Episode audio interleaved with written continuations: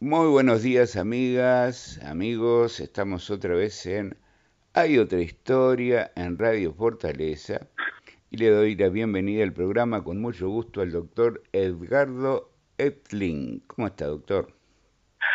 Estoy muy bien, muy buenos días, tenga usted y toda su audiencia. Bueno, tengo mucho interés en hablar con usted. Usted es magistrado, ministro del Tribunal de Apelaciones del Poder Judicial y es un hombre que ha investigado, que tiene muchos trabajos sobre temas jurídicos, también otros temas de los que vamos a ir hablando. Eh, por ejemplo, ha escrito sobre mm, la violencia, cómo abordar eh, la problemática de la violencia de género, ese es uno de los temas. Hay un proyecto que se está elaborando, un anteproyecto que tiene que ver con educación emocional, en el cual también usted está trabajando así con otra gente.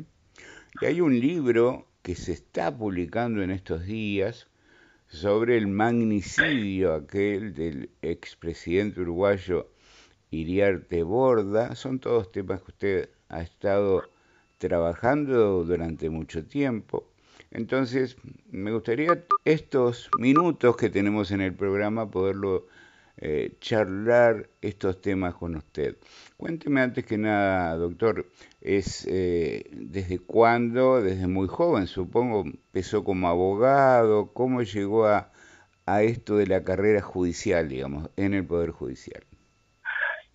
Digamos que nada de lo humano me es ajeno. Y de alguna forma uno en la vida va poniéndose o agarrando muchos sombreros. Eh, yo me recibí allá por 1987 de abogado, tuve un año trabajando en la profesión y eh, tras lo que fue en aquel momento eh, la primera tanda, una experiencia en, la escuela judicial, que fue la primera vez que se implementaba este proyecto en el país, Allá por 1988 comenzamos en la judicatura. Uno va ingresando por los lugares más bajos del escalafón, por así decirlo. Uno va comenzando por como juez de paz. Yo fui juez de paz en Nueva Palmira. Allá comencé yo. Luego pasé a 33. Luego pasé a Montevideo. Eh, luego fui juez letrado en Tacuarembó. Estuve en Rocha. Viví siete años en Rocha y luego fui juez letrado en Canelones y por último eh, juez letrado en Montevideo para estar en un tribunal de apelaciones desde 1912. Al par de eso, eh, fui dedicándome a la investigación jurídica, yo renuncié a, la docencia, pero me dediqué por mi cuenta a investigar y a publicar.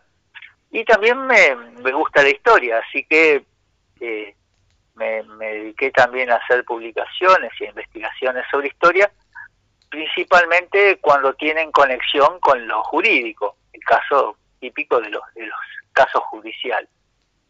Muy bien, y lo primero que se me ocurre es eso que, ha de ser duro, ¿no? El, el, el, estarse mudando, trabajando un tiempo en un lugar, después en otro. Pienso que por un lado debe ser eh, medio agotador, aunque también supongo que da una, experiencia de vida en lo profesional y de vida también, estar en contacto con gente, con realidades diferentes, pienso que eso enriquece, ¿no? Como en la vida eh, hay blancos y negros, ¿no? Todos los cuerpos proyectan sombras. Eh,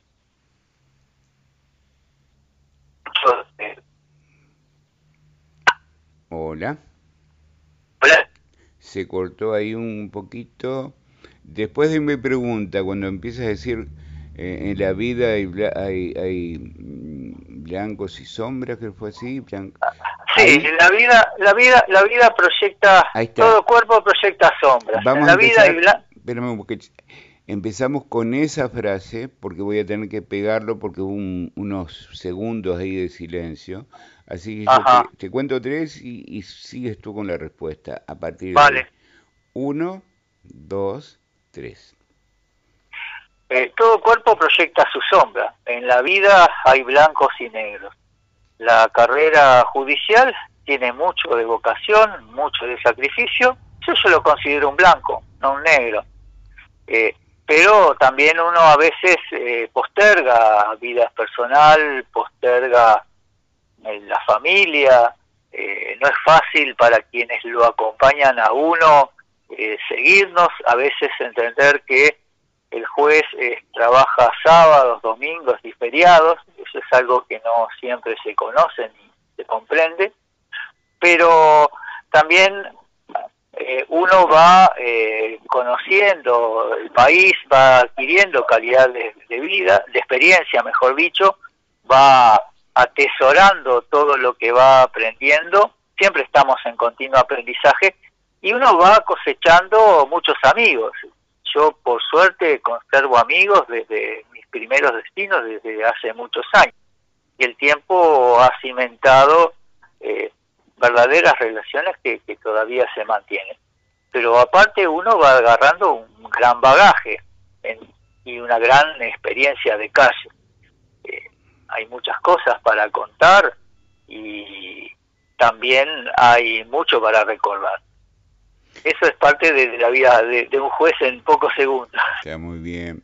El, el, tema de que ahora, últimamente, en los últimos años, ha adquirido mayor visibilidad, que es el de la violencia doméstica, eh, violencia hacia la mujer, el femicidio. Usted esas situaciones de violencia a lo largo de tantos años la debe haber visto mucho, a tal punto que ha escrito sobre eso.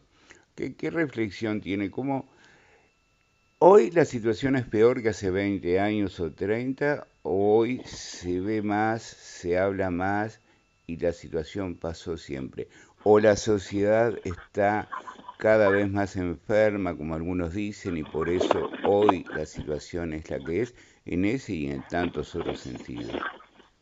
Desde hace muchos años yo me involucré con las temáticas sociales que atañen a la labor judicial.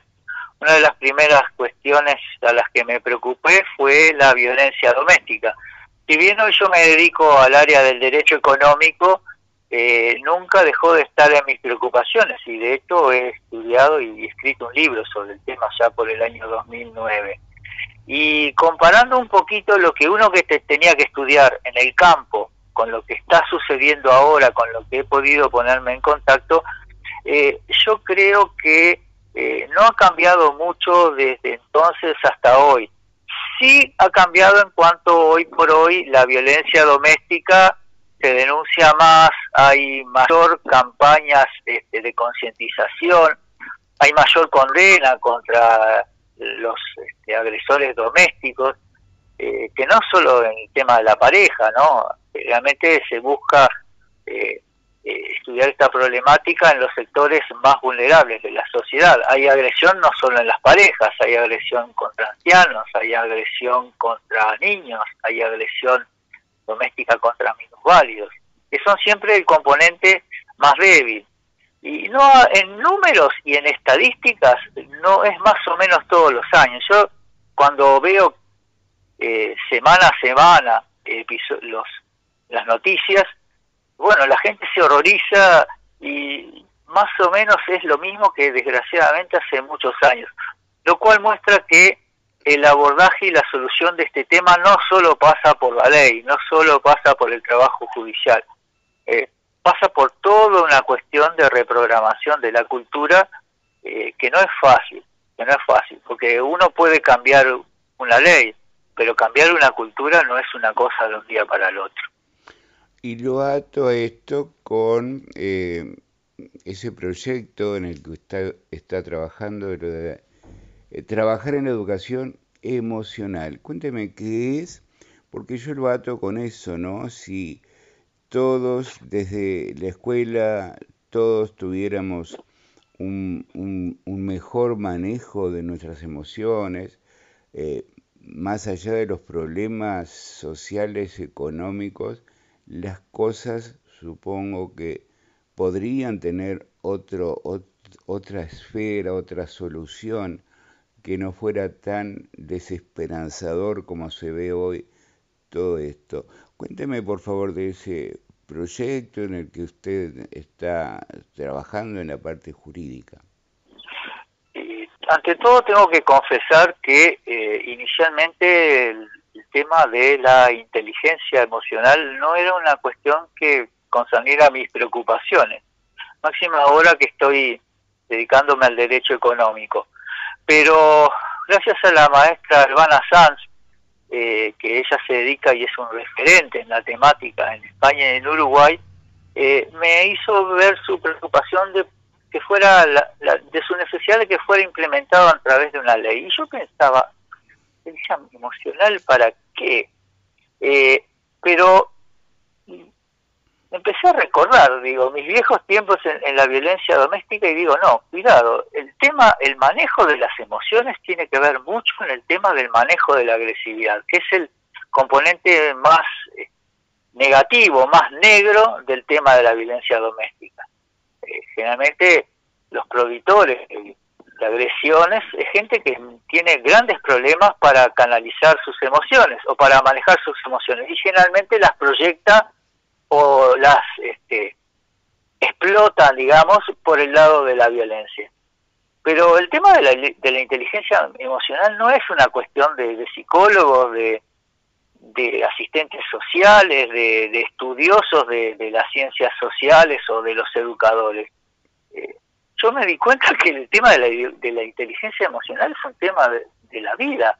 ¿Cuántas eh, oportunidades nosotros perdemos en lo afectivo, en parejas, en oportunidades de trabajo, eh, en oportunidades de vida, simplemente a veces por no saber dar una respuesta correcta desde el punto de vista emocional o por manejar mal nuestras reacciones. Entonces, si pudiéramos eh, de alguna forma eh, concientizar o educar a las personas o ayudarle a dar herramientas para poder manejar y controlar sus emociones, sería muy importante. Para algunos es un don manejar o controlar las emociones, pero para otros es realmente una cuestión de aprendizaje. Entonces, la educación emocional eh, puede ser una herramienta que puede ayudar y sumar en la educación. Y yo como jurista me tengo que involucrar de alguna forma con eso porque tiene realmente un gran propósito práctico. Y no para toda la gente es accesible. Entonces, eh, ¿qué mejor método que buscar una vía que posibilite los cambios, como a través de la ley, para poder llevar la educación emocional a todos? No para reprogramar o cambiar las mentes, sino de alguna forma para sugerir herramientas para llegar al momento uno tener las respuestas emocionales correctas. Y eso sería en el aula, en la escuela, en el liceo, que habría que una, una materia especial, habría talleres, de qué manera eso, con eso se llegaría a la, a la, gente, sobre todo, que pienso que no debe estar necesariamente pensado en los jóvenes, también se podría ir más allá con la educación emocional, con, con, otras con otras personas, con personas mayores. ¿Cuál es la idea? Sí, eh, en realidad la educación emocional tendría que ser para todas las épocas eh, de la vida, ¿no? Inclusive en los programas de, eh, reprogramación, por así decirlo, de, algunos agresores domésticos, una de las cuestiones es darles herramientas para manejar o reperfilar las reacciones o el manejo de sus emociones. Pero todo empieza mejor cuando se empieza desde pequeño, ¿no? Claro, también hay que contar a veces cómo es el entorno familiar, cómo es el, entorno eh, del hogar, porque justamente, digo, el chico aprende sobre todo a manejar sus emociones como las manejan en la casa. Si usted eh, eh, recibe agresividad, si usted recibe falta de cariño, falta de empatía, generalmente usted va a reproducir esas mismas conductas en su vida y en las parejas o en las familias que usted forme en el futuro. Entonces, bueno, a veces no siempre es posible agarrar eso desde el principio, pero por lo menos con los que ya tenemos es importante. ¿Cómo sería? el proyecto de ley no sugiere un mecanismo determinado, sí trata de poner la cuestión en el tapete y en los valores de la educación. Después la implementación es una cuestión que se remite a la reglamentación y al manejo eh, del tema por las autoridades. Podría instrumentarse a través de una materia especial, eh, con lo cual, bueno, ahí hay que tener mucho cuidado porque eh, ya las currículas están bastante cargadas con materias. también puede ser directamente por la forma que los maestros podrían manejar sus, la enseñanza de, con su propia actitud y conducta para dar de alguna forma ejemplo de vida de cómo deben manejarse algunas agresiones o cómo manejarse algunas reacciones. El proyecto en sí no se mete en eso, lo deja a que la autoridad educativa determine cómo lo va a implementar. Eh, simplemente lo que hace es unos pequeños ajustes a los valores y principios de la educación para que ésta sea eh, una herramienta que eh, permita formar al hombre en su integridad, no solo de, conocimiento, sino también en su integridad como ser social, útil y útil también para sí mismo y eh, para hacerse pleno en su integridad también emocional.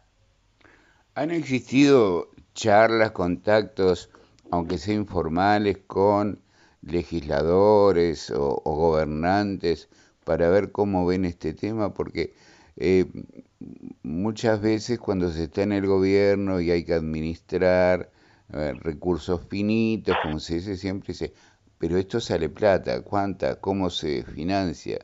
Eh, ¿Se entiende la necesidad si han hablado con alguien y al mismo tiempo hay, hay posibilidades de que se concrete y no quede como algo precioso y en el papel nada más?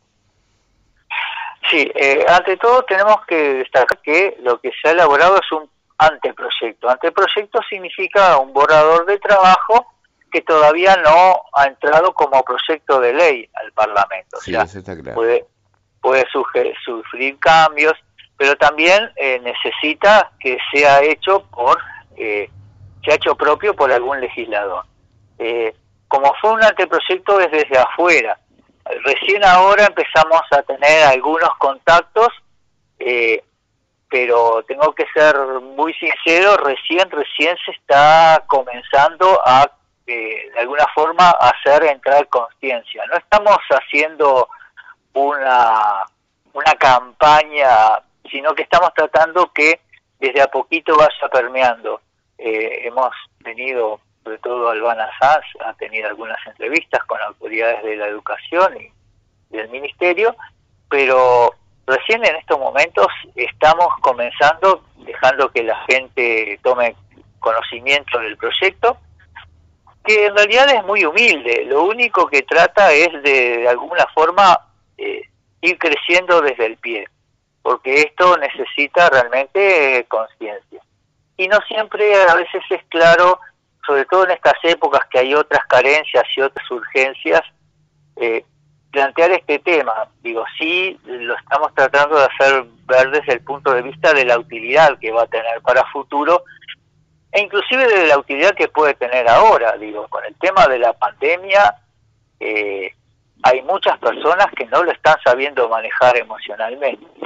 Entonces, eh, ahora el legislador y el Parlamento empezaron a tomar contacto con esta problemática y se empezaron a preocupar un poco por el tema del, manejo de, la, de la inteligencia emocional o el manejo de las emociones, sobre todo por eh, los, las repercusiones que está teniendo en la psicología de muchas personas.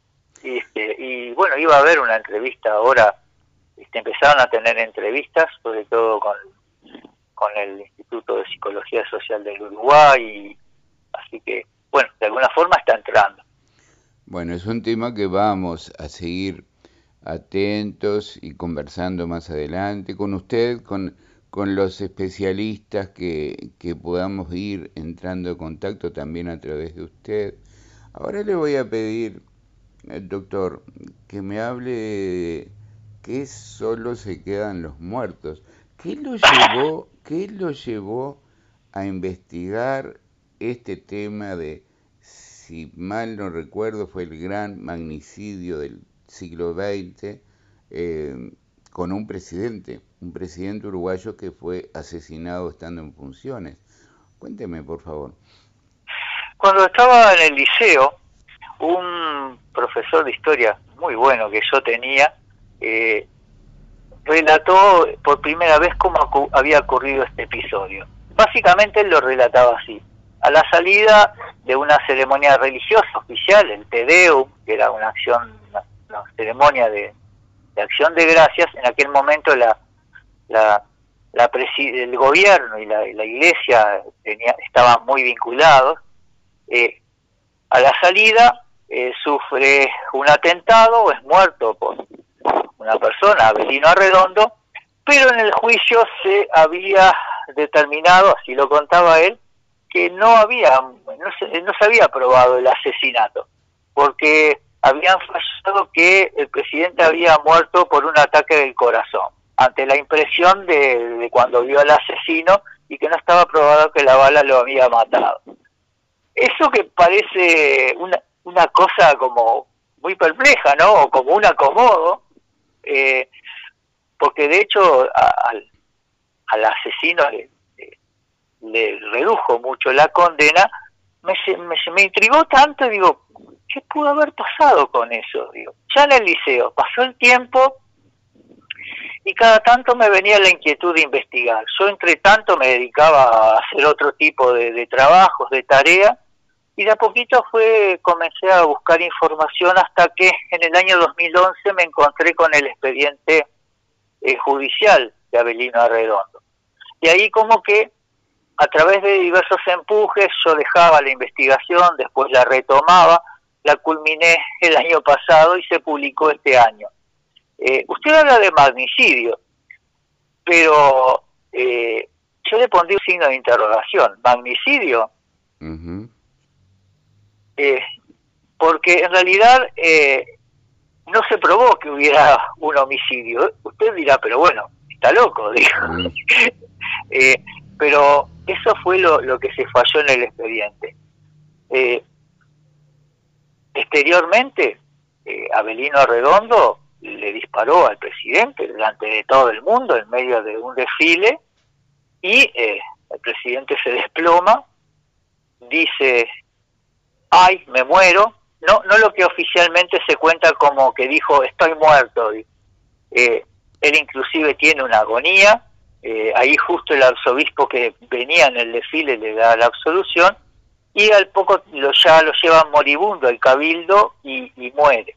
La investigación revela otras facetas que la historia que suele contarse de la, muerte de Iriarte Borda no, no cuenta. Eh, pero este, este crimen, bueno, usted dice, bueno, lo mató. Y de hecho el, médico vio el cadáver, dijo, bueno, está, tiene una bala, pero no le hicieron autopsia. En aquel momento la autopsia no era corriente hacerse, más cuando parecía un caso cantado.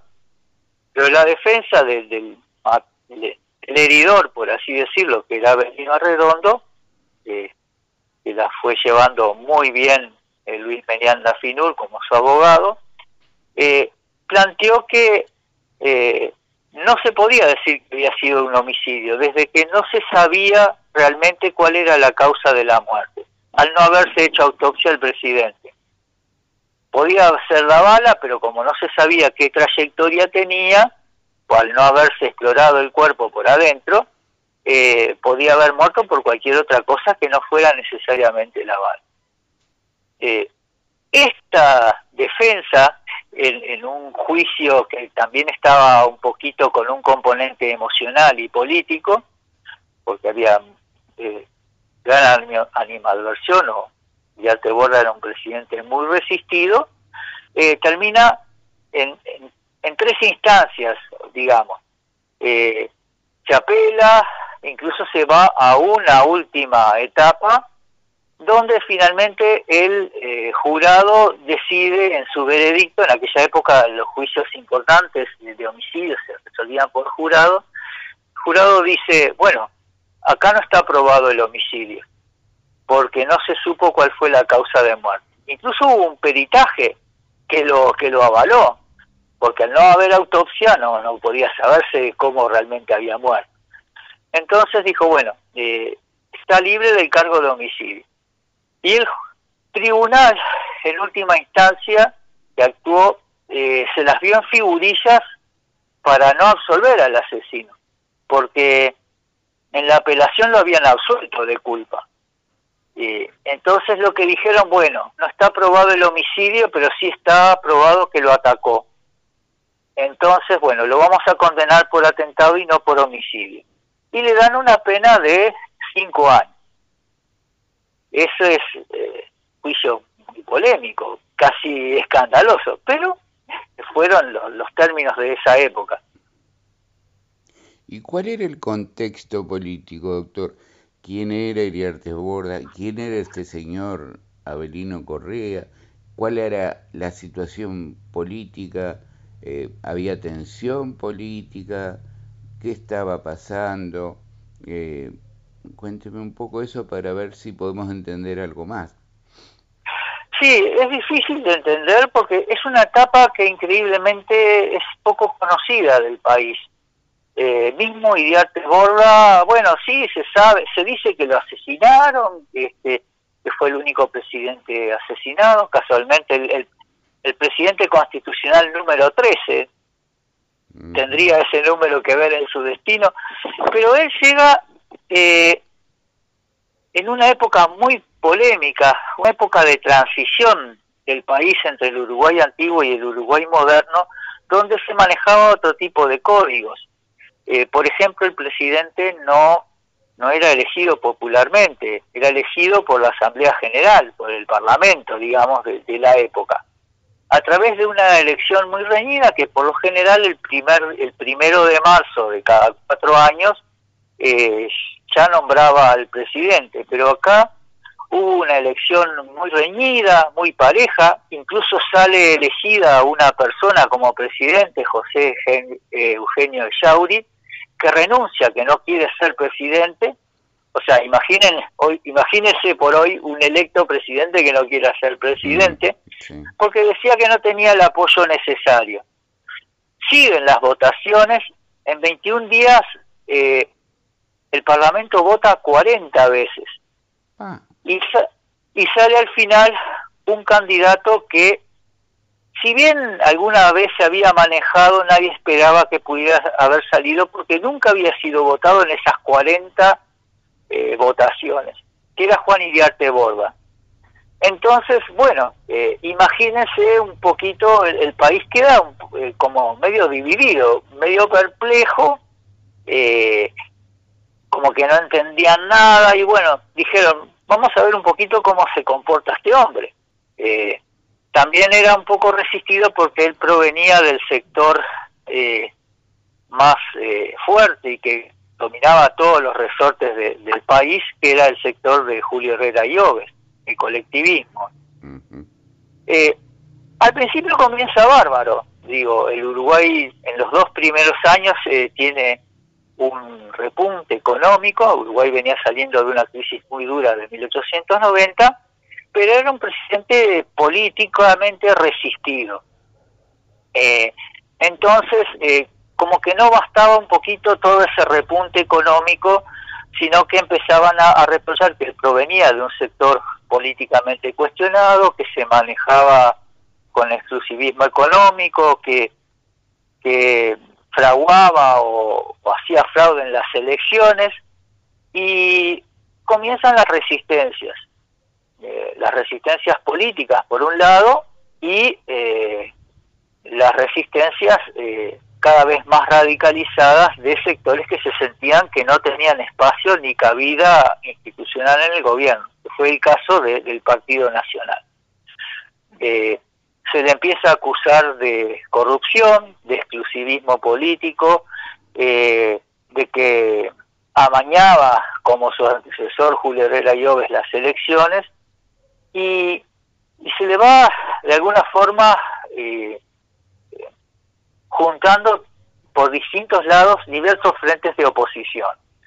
Entonces, eh, cuando usted más o menos logra pues, este, éxitos económicos, la cosa se contiene. Pero en 1896 empieza a haber eh, una pequeña crisis económica porque eh, en el norte bajan los precios de, la, carne y bajan los precios de, las, de, los productos agrícolas. Para peor, Uruguay sufre una eh, gran crisis en el campo por el tema de la invasión de langosta y a su vez eh, los intentos revolucionarios y la persecución política empiezan de alguna forma a sacar gente de, los puestos de trabajo en, los sectores rurales. Este, algunos emigran, otros eh, se dedican a los preparativos revolucionarios y eso agrava la crisis económica.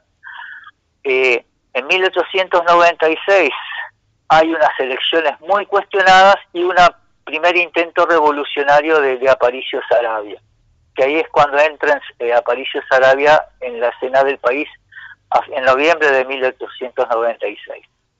Bueno, esa, ese intento revolucionario es derrotado, eh, pero eh, se, reorganizan y en marzo de 1897 estalla un segundo, eh, una segunda, un segundo brote revolucionario que es lo que conocemos todos por la eh, revolución de 1897.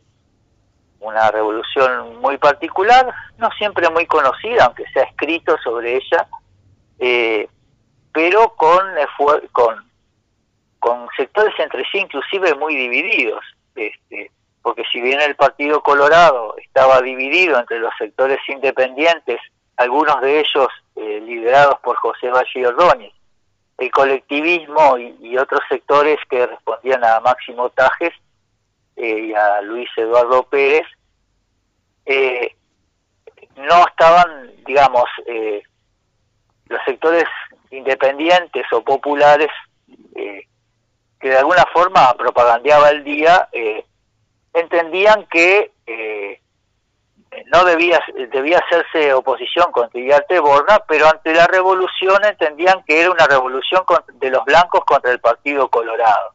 Entonces, si bien eh, no, se, no se prestan a la revolución, eh, digamos, eh, se quedan quietos, digamos, eligen más bien un poco la, la oposición o la resistencia cívica pero también siendo conscientes de que era, se planteaba una revolución contra el Partido Colorado que bueno, que circunstancialmente eh, era gobernado el país por un presidente colorado, aunque no tenía apoyo unánime. Y por el otro lado tenían los sectores beligerantes, pero no todo el Partido Nacional estaba de acuerdo con que la revolución armada era la mejor solución estratégica. Pero fue la solución revolucionaria la que se impuso.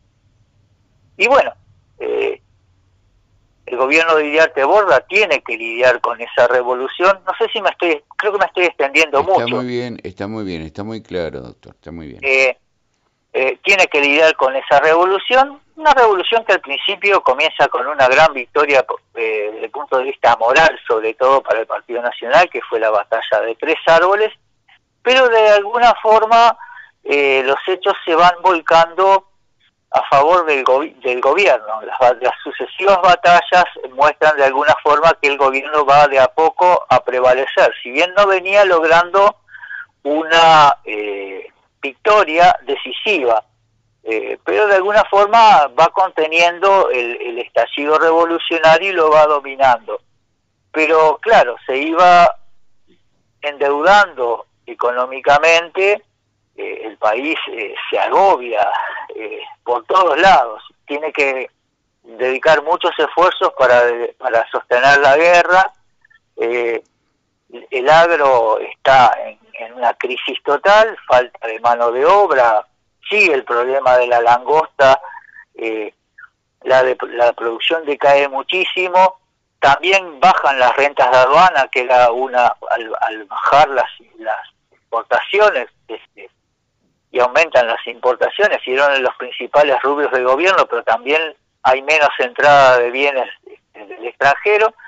Entonces el gobierno se va arruinando económicamente, eh, los sueldos se atrasan en nueve meses, imagínense si en este país se atrasaran nueve meses los sueldos de los funcionarios públicos. ¿no?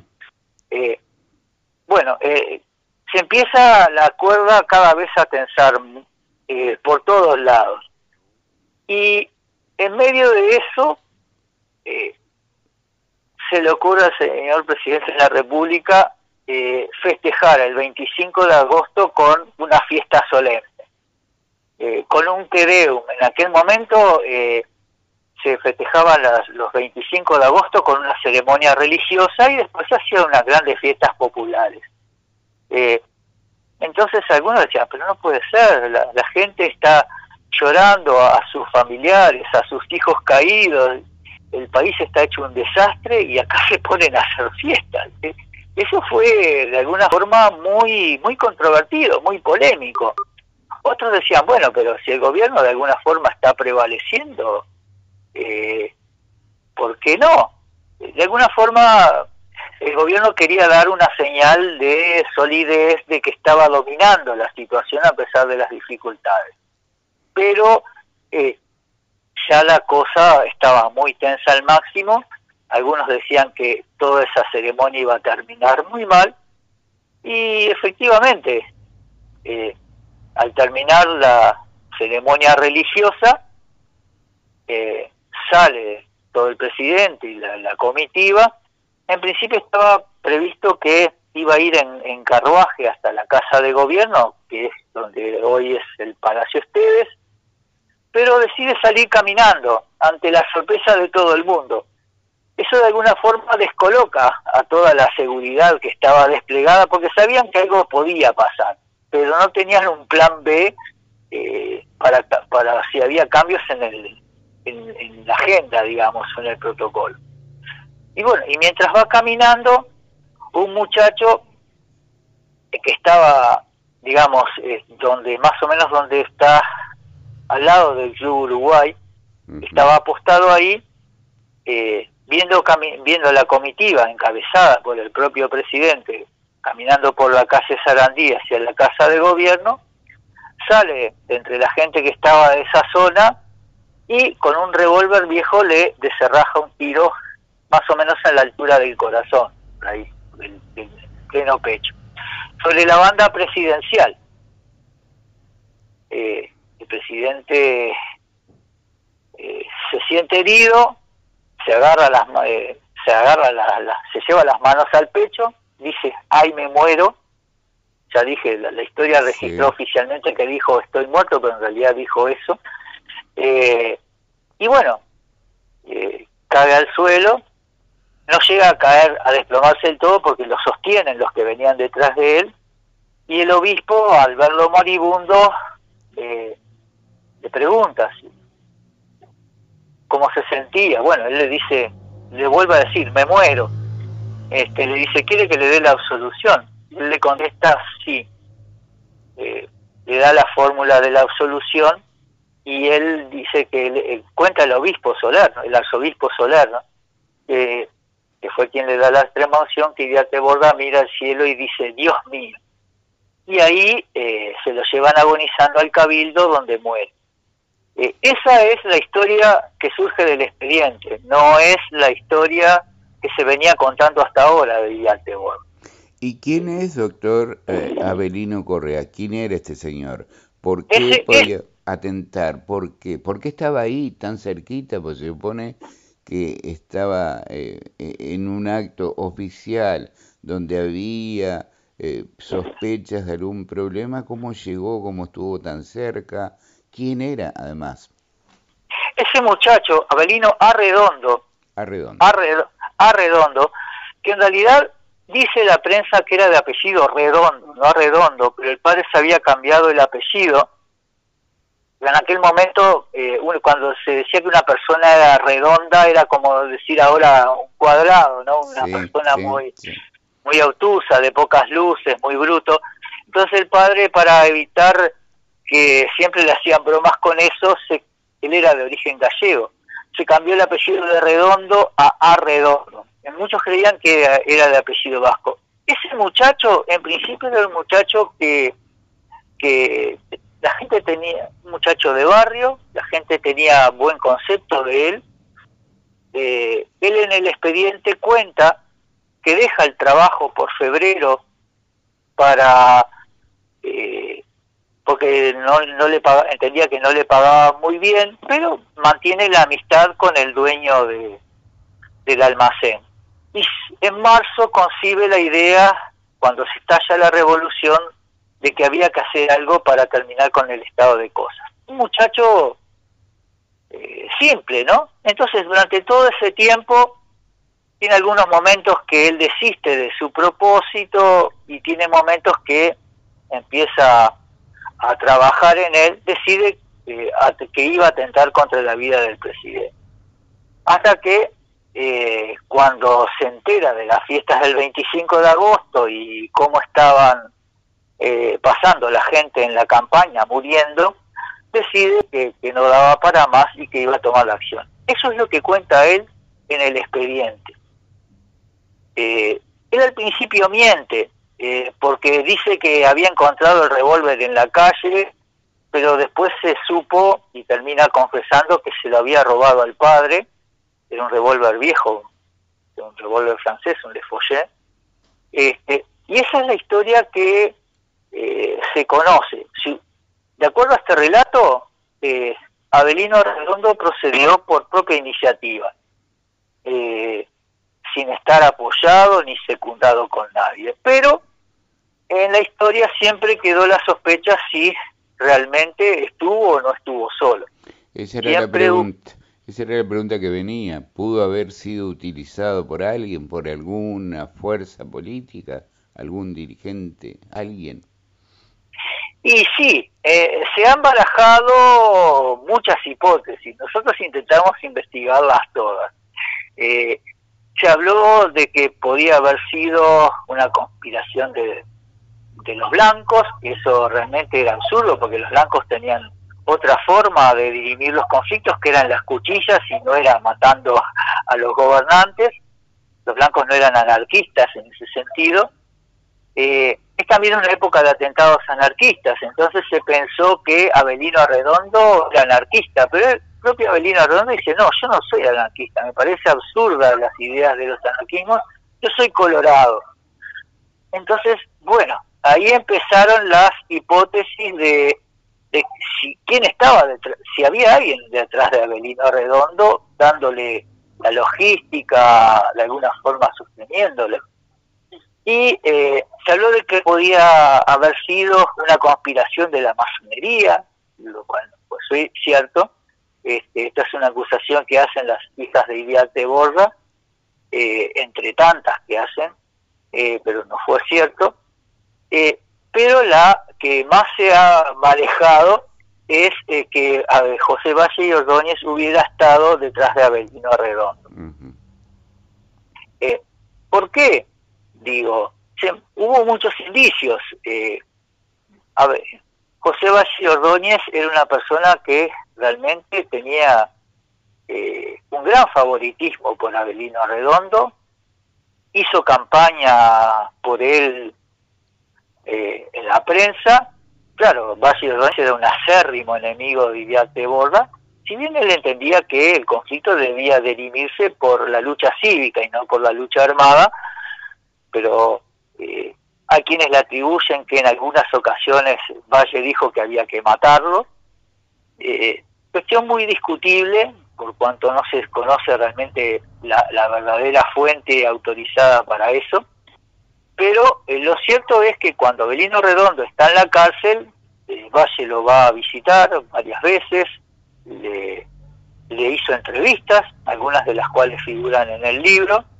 hay una que está muy buena realmente, que cuenta, en la que Abelino Redondo cuenta cómo fue de alguna forma percibiendo todo, eh, lo ayudó económicamente en la medida que pudo en la cárcel o, le ofreció ayuda económica, si bien Abelino Redondo decía que él no la precisaba.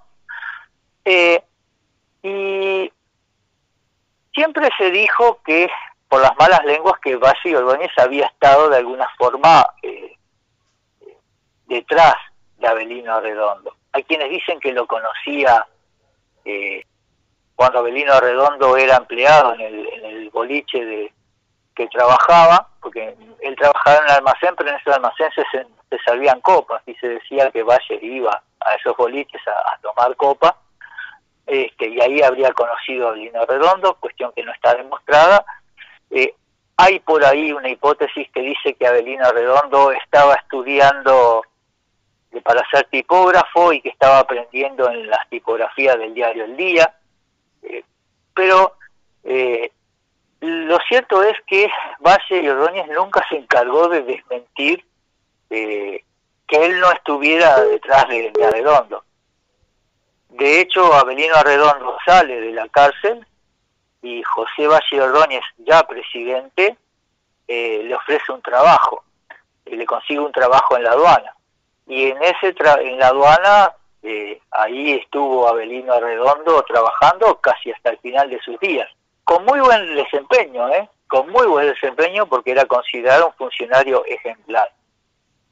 Entonces, bueno, yo no no, no encontré elementos que, prueben que José Valle Ordóñez hubiera estado detrás del, del asesinato de Arredondo, pero sí lo vio con muy buenos ojos, porque él era ante todo... Eh, muy contrario a las tiranías. Si bien, eh, como dice Domingo Arena, Valle no era antitirano y estaba a favor del tiranicidio, pero él no alentaba el tiranicidio. Si lo hubiera tenido que hacer, lo hubiera hecho él mismo y, no hubiera mandado a que otro lo hiciera. El doctor Edgardo Etlin, eh, apasionante, apasionante el relato este del que muy poco sabemos. Eh, yo le agradezco muchísimo toda la charla que hemos tenido, de su trabajo, eh, lo que ha estudiado sobre la violencia de, género, este libro que está saliendo en este momento a la venta, eh, que solo se quedan los muertos. Yo le agradezco esta charla de hoy y espero que sigamos en contacto aquí en Hay otra historia en Radio Fortaleza. Muchísimas gracias. No, muchas gracias, que a ustedes. La historia de, de Redondo sí realmente es apasionante cuando uno se adentra, sobre todo porque se mete en un periodo muy poco conocido del país. Y si bien se ha escrito sobre él, eh, no se ha escrito lo suficiente para, para entenderlo en mi concepto. El relato nuestro cambia algunas cosas que cuenta la historia oficial. Por eso dicen que Abelino Redondo salió en 1902. No, el expediente prueba que, que salió en 1903. Eh, Abelino Redondo incluso escribió un libro. eh, pero bueno, eso quedará para, para otro momento. Otra charla. Para otra charla. Le agradezco muchísimo. Hasta prontito, doctor. Gracias. Bueno, muchas gracias a todos ustedes. Amigas, amigos, estuvimos hoy con el doctor Edgardo Etlin, ministro del Tribunal de Apelaciones del Poder Judicial, escritor, investigador, hay muchos temas que podremos seguir hablando pronto con él. Hasta mañana, gracias. Muy buenos días amigas, amigos, estamos otra vez en Hay otra historia en Radio Fortaleza y le doy la bienvenida al programa con mucho gusto al doctor Edgardo Etling. ¿Cómo está, doctor? Estoy muy bien, muy buenos días, tenga usted y toda su audiencia. Bueno, tengo mucho interés en hablar con usted. Usted es magistrado, ministro del Tribunal de Apelaciones del Poder Judicial y es un hombre que ha investigado, que tiene muchos trabajos sobre temas jurídicos, también otros temas de los que vamos a ir hablando. Eh, por ejemplo, ha escrito sobre mm, la violencia, cómo abordar eh, la problemática de la violencia de género, ese es uno de los temas. Hay un proyecto que se está elaborando, un anteproyecto que tiene que ver con educación emocional, en el cual también usted está trabajando así con otra gente. Y hay un libro que se está publicando en estos días, sobre el magnicidio aquel del expresidente uruguayo Iriarte Borda. Son todos temas que usted ha estado trabajando durante mucho tiempo. Entonces, me gustaría estos minutos que tenemos en el programa poderlo eh, charlar estos temas con usted. Cuénteme antes que nada, doctor, es eh, desde cuándo, desde muy joven, supongo, empezó como abogado, cómo llegó a, a esto de la carrera judicial, digamos, en el Poder Judicial. digamos que nada de lo humano me es ajeno. Y de alguna forma uno en la vida va poniéndose o agarrando muchos sombreros. Eh, yo me recibí allá por 1987 de abogado, tuve un año trabajando en la profesión y eh, tras lo que fue en aquel momento eh, la primera tanda, una experiencia en, la escuela judicial, este fue la primera vez que se, implementaba este proyecto en el país, allá por 1988 comenzamos en la judicatura. Uno va ingresando por los lugares más bajos del escalafón, por así decirlo, uno va comenzando por como juez de paz, yo fui juez de paz en Nueva Palmira, allá comencé yo, luego pasé a 33, luego pasé a Montevideo, eh, luego fui juez letrado en Tacuarembó, estuve en Rocha, viví siete años en Rocha, y luego fui juez letrado en Canelones y por último eh, juez letrado en Montevideo para estar en un tribunal de apelaciones desde 1912. Al par de eso, eh, fui dedicándome a la investigación jurídica, yo renuncié a, la docencia, pero me dediqué por mi cuenta a investigar y a publicar. Y también me, gusta la historia, así que eh, me, dediqué también a hacer publicaciones y investigaciones sobre historia, principalmente cuando tienen conexión con lo jurídico, el caso típico de los, de los casos judiciales. Muy bien, y lo primero que se me ocurre es eso que, ha de ser duro, ¿no? El, el, estarse mudando, trabajando un tiempo en un lugar, después en otro. Pienso que por un lado debe ser eh, medio agotador, aunque también supongo que da una, experiencia de vida en lo profesional y de vida también, estar en contacto con gente, con realidades diferentes. Pienso que eso enriquece, ¿no? Como en la vida, eh, hay blancos y negros, ¿no? Todos los cuerpos proyectan sombras. Eh, eh, Hola. Hola. Se cortó ahí un poquito. Después de mi pregunta, cuando empiezas a decir en la vida hay, hay, hay, mm, blancos y sombras, que fue así, Sí, la vida, la vida, la vida proyecta, todo cuerpo proyecta sombras. Vamos la a vida porque empezamos con esa frase, porque voy a tener que pegarlo porque hubo unos segundos ahí de silencio. Así que yo te, cuento tres y, sigues tú con la respuesta a partir vale. de uno, dos, Eh, todo cuerpo proyecta su sombra. En la vida hay blancos y negros la carrera judicial tiene mucho de vocación, mucho de sacrificio. Yo, yo lo considero un blanco, no un negro. Eh, pero también uno a veces eh, posterga vida personal, posterga eh, la familia.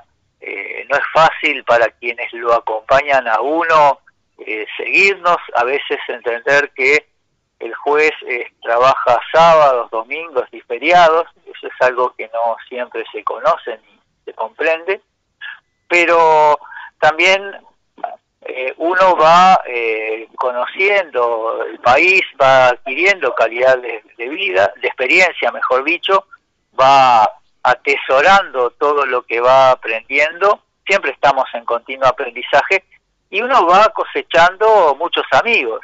Yo por suerte conservo amigos desde primeros destinos desde hace muchos años. Y el tiempo ha cimentado eh, verdaderas relaciones que, todavía se mantienen.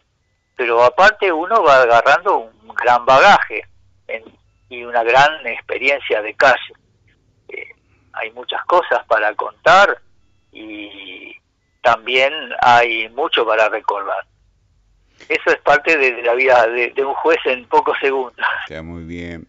El, tema de que ahora, últimamente, en los últimos años, ha adquirido mayor visibilidad, que es el de la violencia doméstica, eh, violencia hacia la mujer, el femicidio. Usted esas situaciones de violencia a lo largo de tantos años la debe haber visto mucho, a tal punto que ha escrito sobre eso. ¿Qué, qué reflexión tiene? ¿Cómo Hoy la situación es peor que hace 20 años o 30, hoy se ve más, se habla más y la situación pasó siempre. O la sociedad está cada vez más enferma, como algunos dicen, y por eso hoy la situación es la que es, en ese y en tantos otros sentidos. Desde hace muchos años yo me involucré con las temáticas sociales que atañen a la labor judicial. Una de las primeras cuestiones a las que me preocupé fue la violencia doméstica. Si bien hoy yo me dedico al área del derecho económico, eh, nunca dejó de estar en mis preocupaciones y de hecho he estudiado y escrito un libro sobre el tema ya por el año 2009.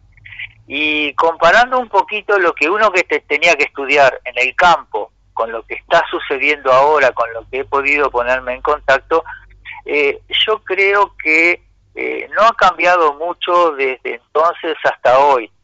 Sí ha cambiado en cuanto hoy por hoy la violencia doméstica se denuncia más, hay mayor campañas este, de concientización, hay mayor condena contra los este, agresores domésticos, eh, que no solo en el tema de la pareja, ¿no? Realmente se busca eh, eh, estudiar esta problemática en los sectores más vulnerables de la sociedad. Hay agresión no solo en las parejas, hay agresión contra ancianos, hay agresión contra niños, hay agresión doméstica contra minusválidos, que son siempre el componente más débil. Y no en números y en estadísticas no es más o menos todos los años. Yo cuando veo eh, semana a semana los, las noticias, bueno, la gente se horroriza y más o menos es lo mismo que desgraciadamente hace muchos años, lo cual muestra que el abordaje y la solución de este tema no solo pasa por la ley, no solo pasa por el trabajo judicial, eh, pasa por toda una cuestión de reprogramación de la cultura eh, que no es fácil, que no es fácil, porque uno puede cambiar una ley, pero cambiar una cultura no es una cosa de un día para el otro.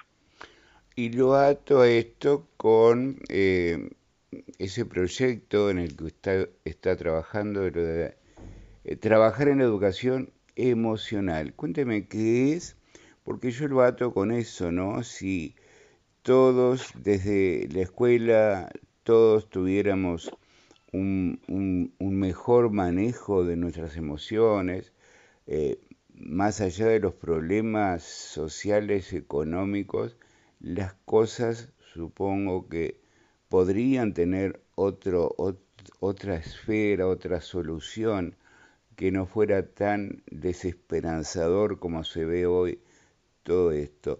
Cuénteme por favor de ese proyecto en el que usted está trabajando en la parte jurídica. ante todo tengo que confesar que eh, inicialmente tema de la inteligencia emocional no era una cuestión que concerniera mis preocupaciones, máxima ahora que estoy dedicándome al derecho económico.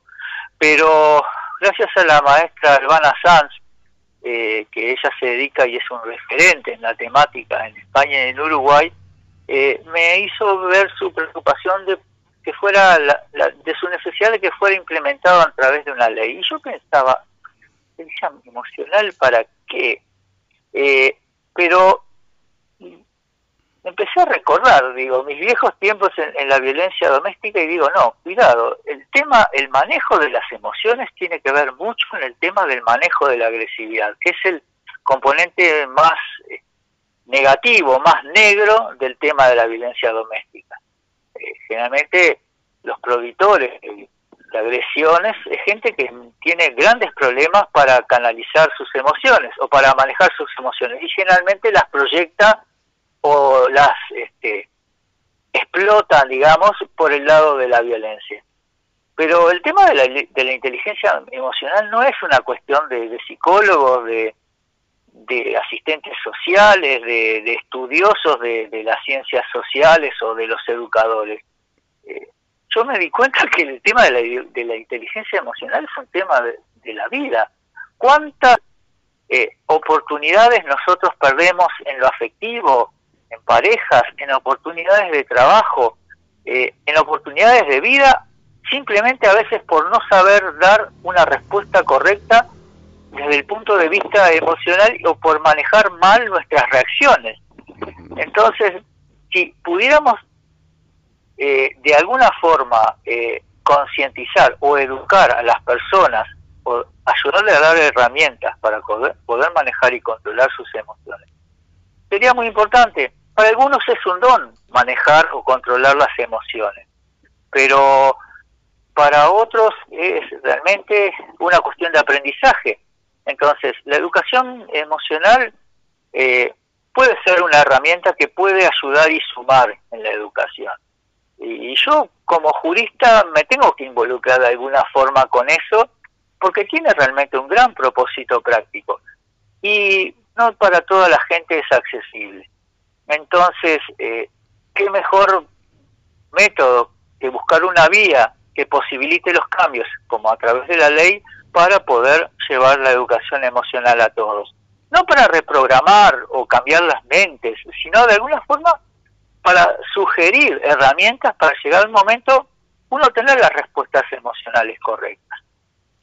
Y eso sería en el aula, en la escuela, en el liceo, que habría que una, una materia especial, habría talleres, de qué manera eso, con eso se llegaría a la, a la, a la gente, sobre todo, que pienso que no va a estar necesariamente pensado en los jóvenes, también se podría ir más allá con la educación emocional, con, con, otras con otras personas, con personas mayores. ¿Cuál es el, la idea? Sí, eh, en realidad la educación emocional tendría que ser para todas las épocas eh, de la vida, ¿no? Inclusive en los programas de, eh, de reprogramación, por así decirlo, de, de algunos agresores domésticos, una de las cuestiones es eh, darles herramientas para manejar o reperfilar las reacciones eh, o el manejo de sus emociones. Pero todo empieza mejor cuando se empieza desde pequeño, ¿no? Eh, claro, también hay que contar a veces cómo es el entorno familiar, cómo es el, el entorno del hogar, porque justamente, digo, el chico aprende sobre todo a manejar sus emociones como las manejan en la casa.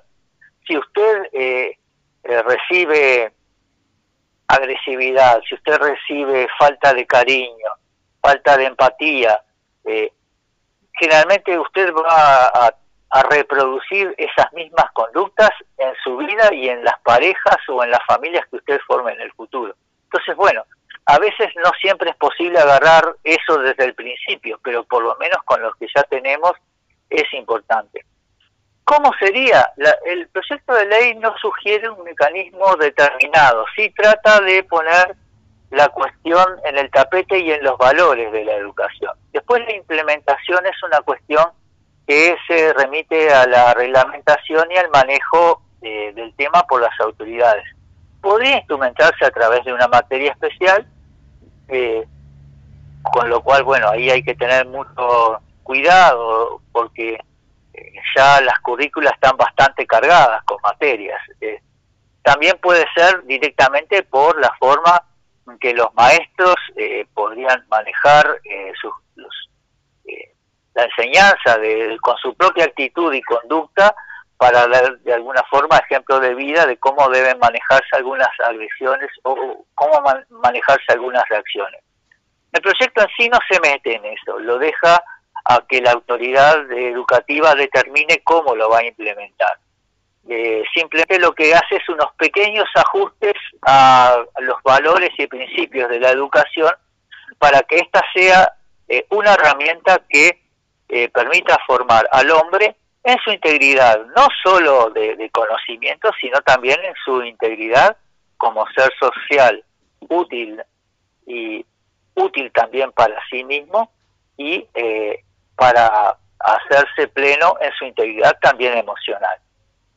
¿Han existido charlas, contactos, aunque sean informales, con legisladores o, gobernantes para ver cómo ven este tema? Porque eh, muchas veces cuando se está en el gobierno y hay que administrar recursos finitos, como se dice siempre, dice, pero esto sale plata, ¿cuánta? ¿Cómo se financia? Eh, se entiende la necesidad, si han hablado con alguien, y al mismo tiempo hay, hay posibilidades de que se concrete y no quede como algo precioso y en el papel nada más. Sí, eh, ante todo tenemos que destacar que lo que se ha elaborado es un anteproyecto. Anteproyecto significa un borrador de trabajo que todavía no ha entrado como proyecto de ley al Parlamento. Sí, eso está claro. Puede, puede sufrir cambios, pero también eh, necesita que sea hecho por eh, sea hecho propio por algún legislador. Eh, como fue un anteproyecto desde afuera, recién ahora empezamos a tener algunos contactos, eh, pero tengo que ser muy sincero, recién, recién se está comenzando a, eh, de alguna forma, hacer entrar conciencia. No estamos haciendo una, una campaña, sino que estamos tratando que desde a poquito vaya permeando. Eh, hemos tenido, sobre todo Albana Sanz, ha tenido algunas entrevistas con autoridades de la educación y del ministerio, pero recién en estos momentos estamos comenzando, dejando que la gente tome conocimiento del proyecto, que en realidad es muy humilde, lo único que trata es de, de alguna forma eh, ir creciendo desde el pie, porque esto necesita realmente conciencia.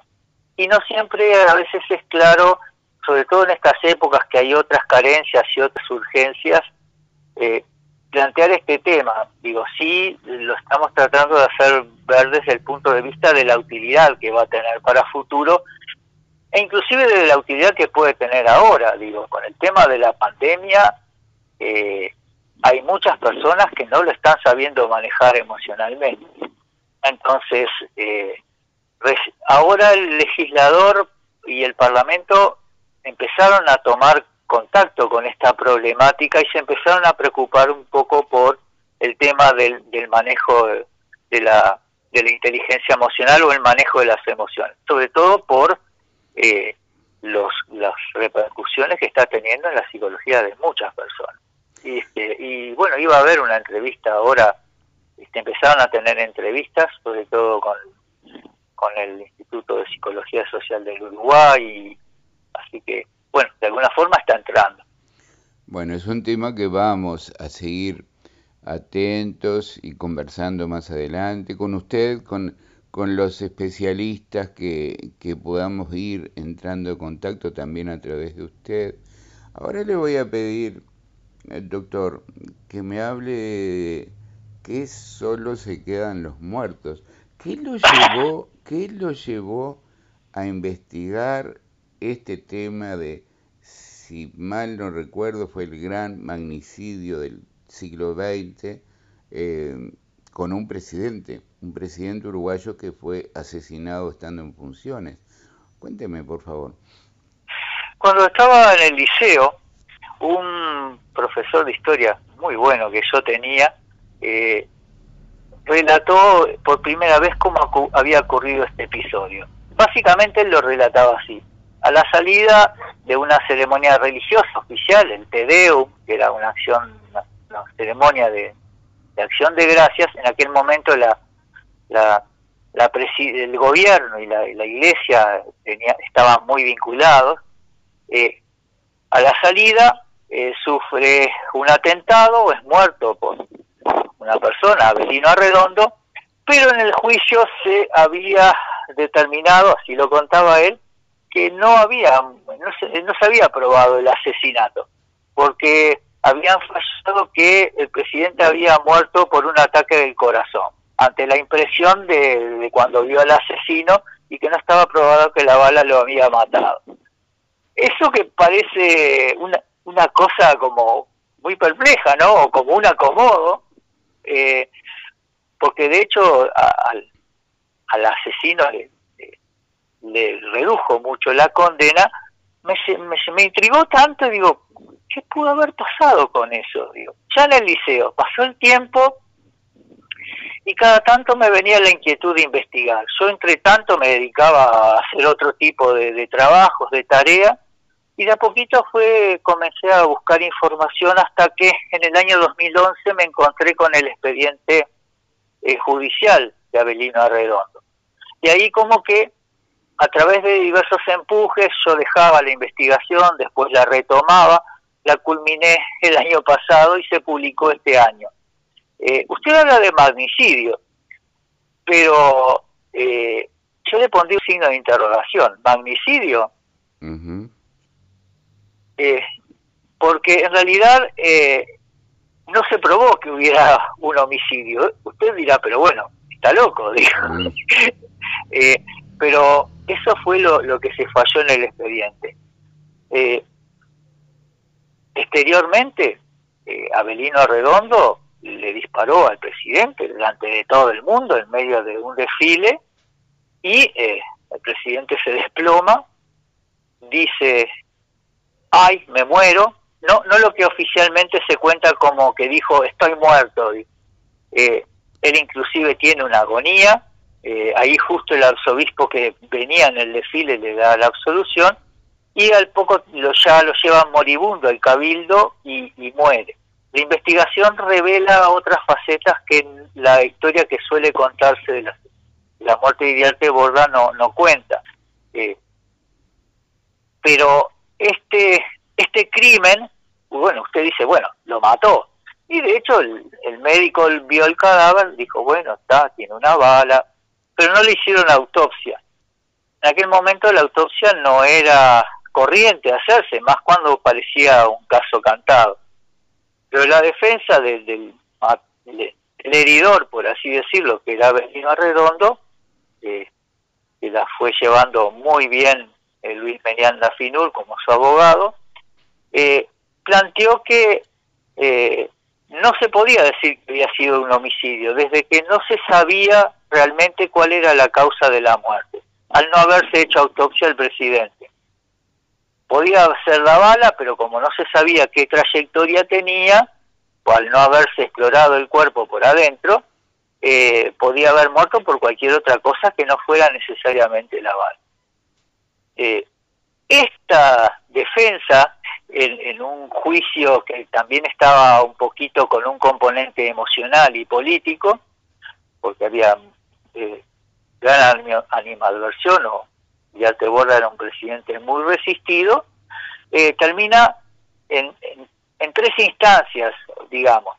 Eh, se apela, incluso se va a una última etapa donde finalmente el eh, jurado decide en su veredicto, en aquella época los juicios importantes de homicidio se resolvían por jurado, el jurado dice, bueno, acá no está aprobado el homicidio, porque no se supo cuál fue la causa de muerte. Incluso hubo un peritaje que lo, que lo avaló, porque al no haber autopsia no, no podía saberse cómo realmente había muerto. Entonces dijo, bueno, eh, está libre del cargo de homicidio. Y el tribunal, en última instancia, que actuó, eh, se las vio en figurillas para no absolver al asesino, porque en la apelación lo habían absuelto de culpa. Eh, entonces lo que dijeron, bueno, no está probado el homicidio, pero sí está probado que lo atacó. Entonces, bueno, lo vamos a condenar por atentado y no por homicidio. Y le dan una pena de cinco años. Eso es eh, juicio muy polémico, casi escandaloso, pero fueron los, términos de esa época. ¿Y cuál era el contexto político, doctor? ¿Quién era Iriarte Borda? ¿Quién era este señor Abelino Correa? ¿Cuál era la situación política? Eh, ¿Había tensión política? ¿Qué estaba pasando? Eh, cuénteme un poco eso para ver si podemos entender algo más. Sí, es difícil de entender porque es una etapa que increíblemente es poco conocida del país. Eh, mismo Iriarte Borda, bueno, sí, se sabe, se dice que lo asesinaron, este, que fue el único presidente asesinado, casualmente el, el, el presidente constitucional número 13 mm. tendría ese número que ver en su destino, pero él llega eh, en una época muy polémica, una época de transición del país entre el Uruguay antiguo y el Uruguay moderno, donde se manejaba otro tipo de códigos. Eh, por ejemplo, el presidente no no era elegido popularmente, era elegido por la Asamblea General, por el Parlamento, digamos, de, la época, a través de una elección muy reñida que por lo general el, primer, el primero de marzo de cada cuatro años eh, ya nombraba al presidente, pero acá hubo una elección muy reñida, muy pareja, incluso sale elegida una persona como presidente, José eh, Eugenio Yauri, que renuncia, que no quiere ser presidente. O sea, imaginen hoy, imagínense por hoy un electo presidente que no quiera ser presidente, mm, porque decía que no tenía el apoyo necesario. Siguen las votaciones, en 21 días eh, el Parlamento vota 40 veces. Ah. Y, y sale al final un candidato que si bien alguna vez se había manejado, nadie esperaba que pudiera haber salido porque nunca había sido votado en esas 40 eh, votaciones, que era Juan Iriarte Borba. Entonces, bueno, eh, imagínense un poquito, el, país queda eh, como medio dividido, medio perplejo, como que no entendían nada y bueno, dijeron, vamos a ver un poquito cómo se comporta este hombre. Eh, también era un poco resistido porque él provenía del sector eh, más eh, fuerte y que dominaba todos los resortes del país, que era el sector de Julio Herrera y Oves, el colectivismo. Eh, al principio comienza bárbaro, digo, el Uruguay en los dos primeros años tiene un repunte económico, Uruguay venía saliendo de una crisis muy dura de 1890, pero era un presidente políticamente resistido. Eh, entonces, eh, como que no bastaba un poquito todo ese repunte económico, sino que empezaban a, reprochar que provenía de un sector políticamente cuestionado, que se manejaba con exclusivismo económico, que, que fraguaba o hacía fraude en las elecciones, y comienzan las resistencias eh, las resistencias políticas por un lado y eh, las resistencias eh, cada vez más radicalizadas de sectores que se sentían que no tenían espacio ni cabida institucional en el gobierno. Fue el caso del Partido Nacional. Se le empieza a acusar de corrupción, de exclusivismo político, de que amañaba como su antecesor Julio Herrera Lloves las elecciones y, se le va de alguna forma eh, juntando por distintos lados diversos frentes de oposición. Entonces, eh, cuando usted más o menos logra pues, este, éxitos económicos, la cosa se contiene. Pero en 1896 se empieza a ver eh, una pequeña crisis económica porque eh, en el norte bajan los precios de, la, carne y bajan los precios de, las, de, los productos agrícolas.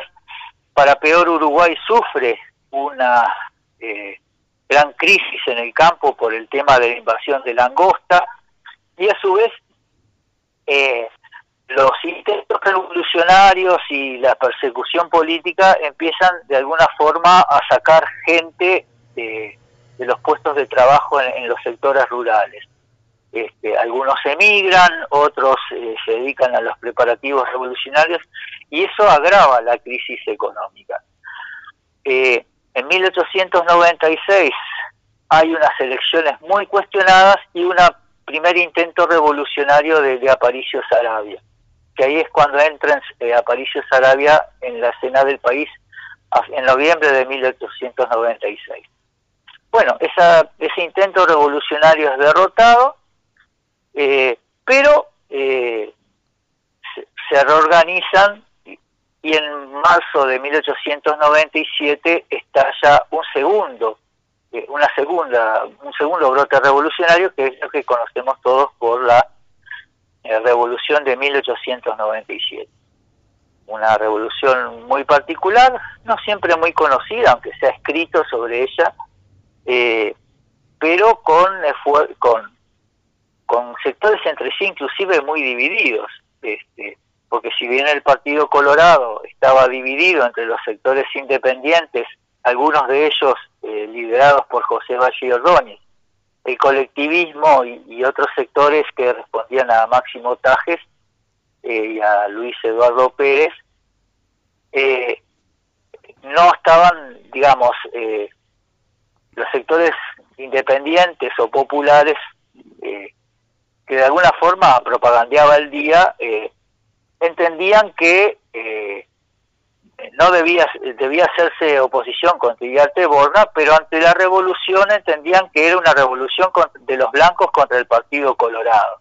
Entonces, si bien eh, no se no se prestan a la revolución, eh, digamos, se quedan quietos, digamos, eligen más bien un poco la, la oposición o la resistencia cívica pero también siendo conscientes de que era, se planteaba una revolución contra el Partido Colorado. Que bueno, que circunstancialmente eh, era gobernado el país por un presidente colorado, aunque no tenía apoyo unánime. Y por el otro lado tenían los sectores beligerantes, pero no todo el Partido Nacional estaba de acuerdo con que la revolución armada era la mejor solución estratégica. Fue la solución revolucionaria la que se impuso. Y bueno, eh, el gobierno de Iriarte Borda tiene que lidiar con esa revolución. No sé si me estoy, creo que me estoy extendiendo mucho. Está muy bien, está muy bien, está muy claro, doctor, está muy bien. Eh, eh, tiene que lidiar con esa revolución, una revolución que al principio comienza con una gran victoria desde el punto de vista moral, sobre todo para el Partido Nacional, que fue la batalla de tres árboles, pero de alguna forma los hechos se van volcando a favor del, del gobierno. Las, sucesivas batallas muestran de alguna forma que el gobierno va de a poco a prevalecer, si bien no venía logrando una eh, victoria decisiva, eh, pero de alguna forma va conteniendo el, el estallido revolucionario y lo va dominando. Pero claro, se iba endeudando económicamente eh, el país eh, se agobia eh, por todos lados, tiene que dedicar muchos esfuerzos para, para sostener la guerra, el agro está en, una crisis total, falta de mano de obra, sigue el problema de la langosta, la, de, la producción decae muchísimo, también bajan las rentas de aduana, que era una, al, al bajar las, las exportaciones, este, y aumentan las importaciones y eran los principales rubios del gobierno, pero también hay menos entrada de bienes del extranjero. Entonces el gobierno se va arruinando económicamente, eh, los sueldos se atrasan en nueve meses, imagínense si en este país se atrasaran nueve meses los sueldos de los funcionarios públicos. ¿no? Eh, bueno, eh, se empieza la cuerda cada vez a tensar por todos lados. Y en medio de eso, eh, se le ocurre al señor presidente de la República eh, festejar el 25 de agosto con una fiesta solemne, eh, con un Tedeum. En aquel momento se festejaban los 25 de agosto con una ceremonia religiosa y después se hacían unas grandes fiestas populares. entonces algunos decían, pero no puede ser, la gente está llorando a sus familiares, a sus hijos caídos, el país está hecho un desastre y acá se ponen a hacer fiestas. Eso fue de alguna forma muy, muy controvertido, muy polémico. Otros decían, bueno, pero si el gobierno de alguna forma está prevaleciendo, eh, ¿por qué no? De alguna forma el gobierno quería dar una señal de solidez, de que estaba dominando la situación a pesar de las dificultades pero eh, ya la cosa estaba muy tensa al máximo, algunos decían que toda esa ceremonia iba a terminar muy mal, y efectivamente, eh, al terminar la ceremonia religiosa, eh, sale todo el presidente y la, comitiva, en principio estaba previsto que iba a ir en, en, carruaje hasta la casa de gobierno, que es donde hoy es el Palacio Esteves, pero decide salir caminando ante la sorpresa de todo el mundo. Eso de alguna forma descoloca a toda la seguridad que estaba desplegada porque sabían que algo podía pasar, pero no tenían un plan B eh, para, para si había cambios en el, en, la agenda, digamos, en el protocolo. Y bueno, y mientras va caminando, un muchacho que estaba, digamos, eh, donde más o menos donde está al lado del Club Uruguay, estaba apostado ahí, eh, viendo, viendo la comitiva encabezada por el propio presidente, caminando por la calle Sarandí hacia la casa de gobierno, sale entre la gente que estaba de esa zona y con un revólver viejo le deserraja un tiro más o menos a la altura del corazón, ahí, del, pleno pecho. Sobre la banda presidencial, eh, el presidente eh, se siente herido, se agarra las eh, se agarra se lleva las manos al pecho, dice ay me muero, ya dije la, historia registró oficialmente que dijo estoy muerto, pero en realidad dijo eso, eh, y bueno cae al suelo, no llega a caer a desplomarse del todo porque lo sostienen los que venían detrás de él, y el obispo al verlo moribundo le pregunta cómo se sentía. Bueno, él le dice, le vuelve a decir, me muero. Este, le dice, ¿quiere que le dé la absolución? él le contesta, sí.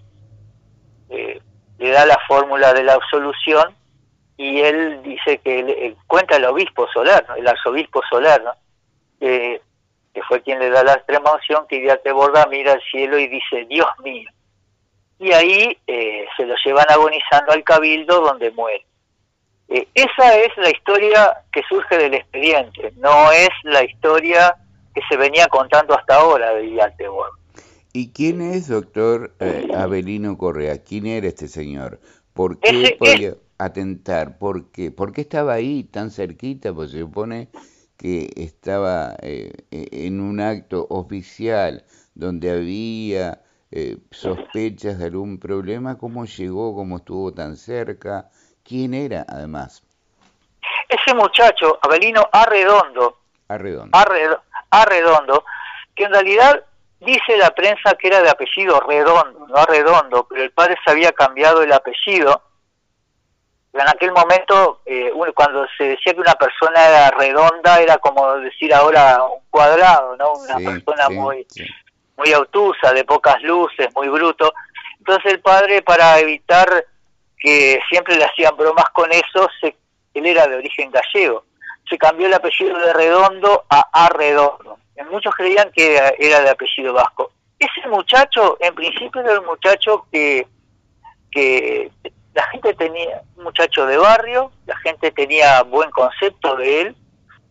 Eh, él en el expediente cuenta que deja el trabajo por febrero para eh, porque no, no le entendía que no le pagaba muy bien, pero mantiene la amistad con el dueño de, del almacén. Y en marzo concibe la idea, cuando se estalla la revolución, de que había que hacer algo para terminar con el estado de cosas. Un muchacho eh, simple, ¿no? Entonces, durante todo ese tiempo, tiene algunos momentos que él desiste de su propósito y tiene momentos que empieza a trabajar en él, decide eh, que iba a atentar contra la vida del presidente. Hasta que eh, cuando se entera de las fiestas del 25 de agosto y cómo estaban eh, pasando la gente en la campaña, muriendo, decide que, que, no daba para más y que iba a tomar la acción. Eso es lo que cuenta él en el expediente. él al principio miente, eh, porque dice que había encontrado el revólver en la calle, pero después se supo y termina confesando que se lo había robado al padre, era un revólver viejo, un revólver francés, un Le este, y esa es la historia que eh, se conoce. Si, de acuerdo a este relato, eh, Abelino Redondo procedió por propia iniciativa. sin estar apoyado ni secundado con nadie. Pero en la historia siempre quedó la sospecha si realmente estuvo o no estuvo solo. Esa era la pregunta. Esa era la pregunta que venía. ¿Pudo haber sido utilizado por alguien, por alguna fuerza política, algún dirigente, alguien? Y sí, eh, se han barajado muchas hipótesis. Nosotros intentamos investigarlas todas.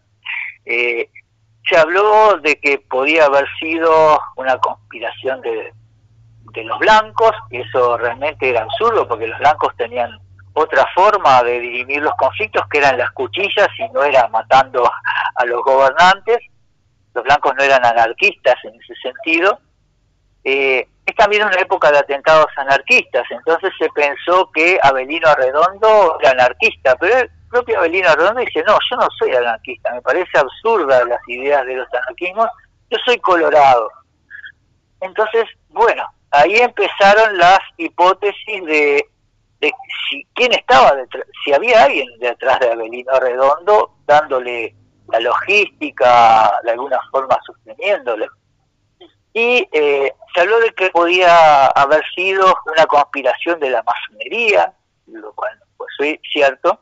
Este, esta es una acusación que hacen las hijas de Iliarte Borda, eh, entre tantas que hacen, eh, pero no fue cierto.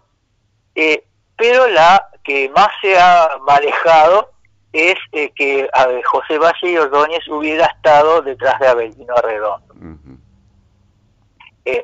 ¿Por qué?